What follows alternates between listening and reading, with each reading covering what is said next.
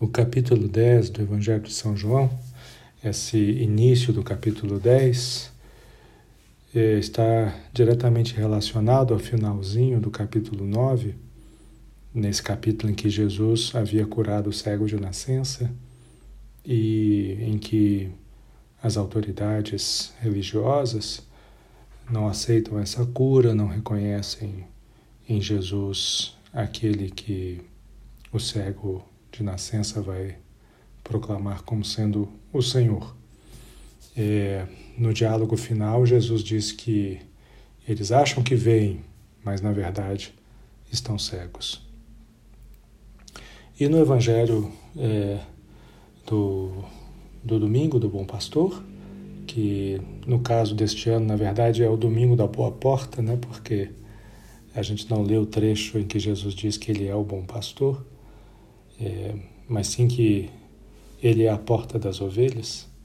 É, nesse evangelho, Jesus inicia com um enigma, é, uma analogia, uma alegoria, que é a alegoria das ovelhas que seguem a voz do pastor e não seguem a voz dos ladrões e salteadores.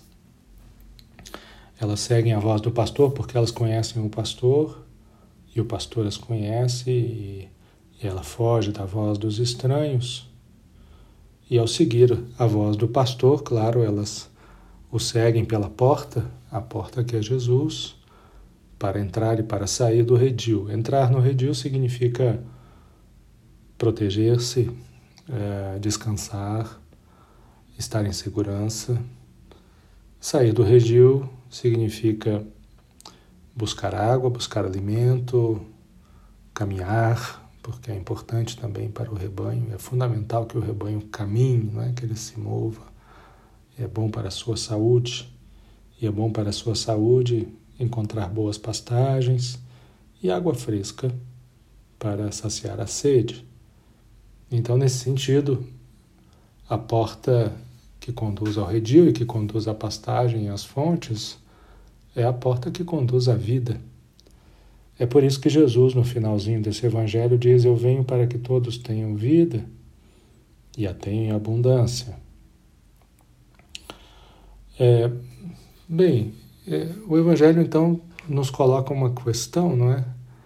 é? O que é essa vida em abundância, essa vida em plenitude?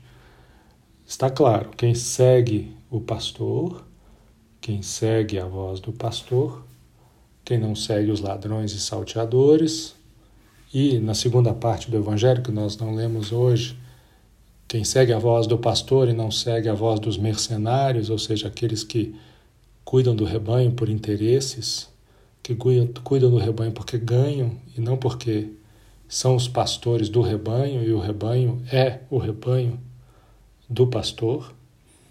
Estes mercenários também são uma voz de ilusão. Então, como é que a gente sabe que a gente está seguindo de fato a voz do pastor e não a voz do mercenário? Na vida de Jesus, isso fica muito claro.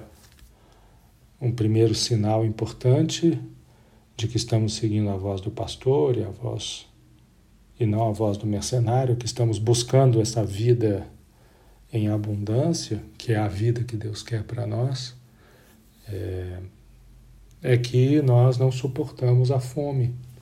Nós não suportamos que as pessoas passem fome.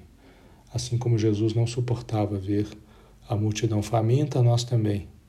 Nós não podemos ver alguém com fome, que o nosso coração é movido pela compaixão e a misericórdia, e nós damos um jeito de encontrar um pouco de alimento para aquela pessoa.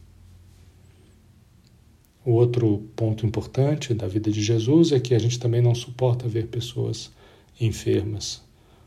Não apenas uma enfermidade corporal, mas essa enfermidade integral, não é? A enfermidade que separa dos outros, a enfermidade que leva ao desprezo. Não, nós não suportamos ver a enfermidade, queremos buscar cura para as pessoas, a reintegração, é, que elas retornem à sua dignidade. Também é sinal de que estamos escutando a voz do pastor e não a voz do mercenário ou do ladrão, quando formamos comunidade. Essa é outra paixão de Jesus. Jesus era apaixonado por formar comunidade, grandes comunidades, como na multiplicação dos pães, experimentos de comunidade, né? que na verdade são é, experiências de partilha de vida e de pão, porque o milagre não foi de multiplicar, mas de repartir. Ou pequenas comunidades, como quando Jesus se reúne com é, pecadores e publicanos e partilha o pão com eles.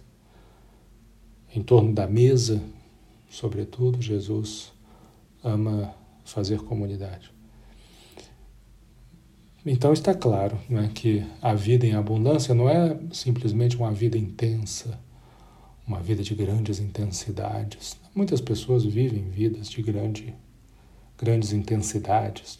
Nós vemos aí tantas estrelas que brilham intensamente, depois se apagam, vivendo vidas de grande intensidade. É um mistério, claro, a gente não tem como é, se pronunciar e nem julgar, não é mais. Muitas delas se entregam a coisas que parecem que são destrutivas da vida, a vícios, a ganâncias, a lutas, a vaidades que, embora sejam vividas com grande intensidade, provoquem por isso grande brilho, parece que não são essa vida que Jesus promete para nós, a vida em plenitude, a vida em abundância. Ouvir a voz do pastor é seguir o caminho da vida, o caminho da abundância. Eu falei desses três pontos que são bem patentes na vida de Jesus: o alimento para quem tem fome, a saúde integral ou salvação para quem está enfermo e a vida em comunidade. Mas há muitos outros pontos no Evangelho que apontam para o caminho da vida plena, por exemplo, nas bem-aventuranças. Todas as bem-aventuranças são é, essa vida em plenitude que Jesus quer oferecer para nós.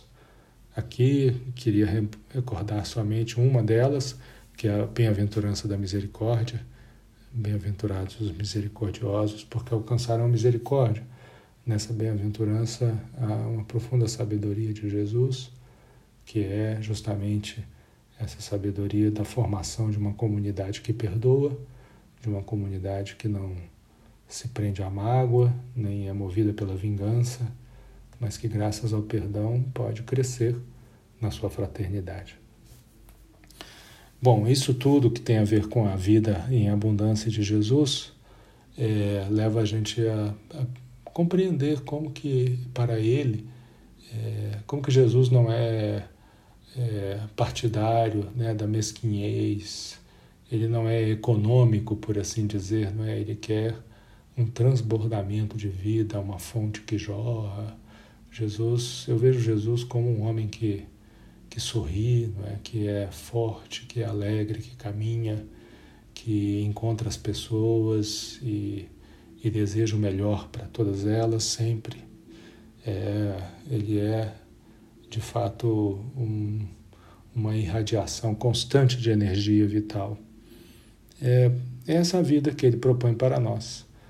É, quem encontrar alegria e paz vivendo dessa forma, certamente estará ouvindo e reconhecendo a voz do bom pastor, entrando e saindo pela porta que é Jesus.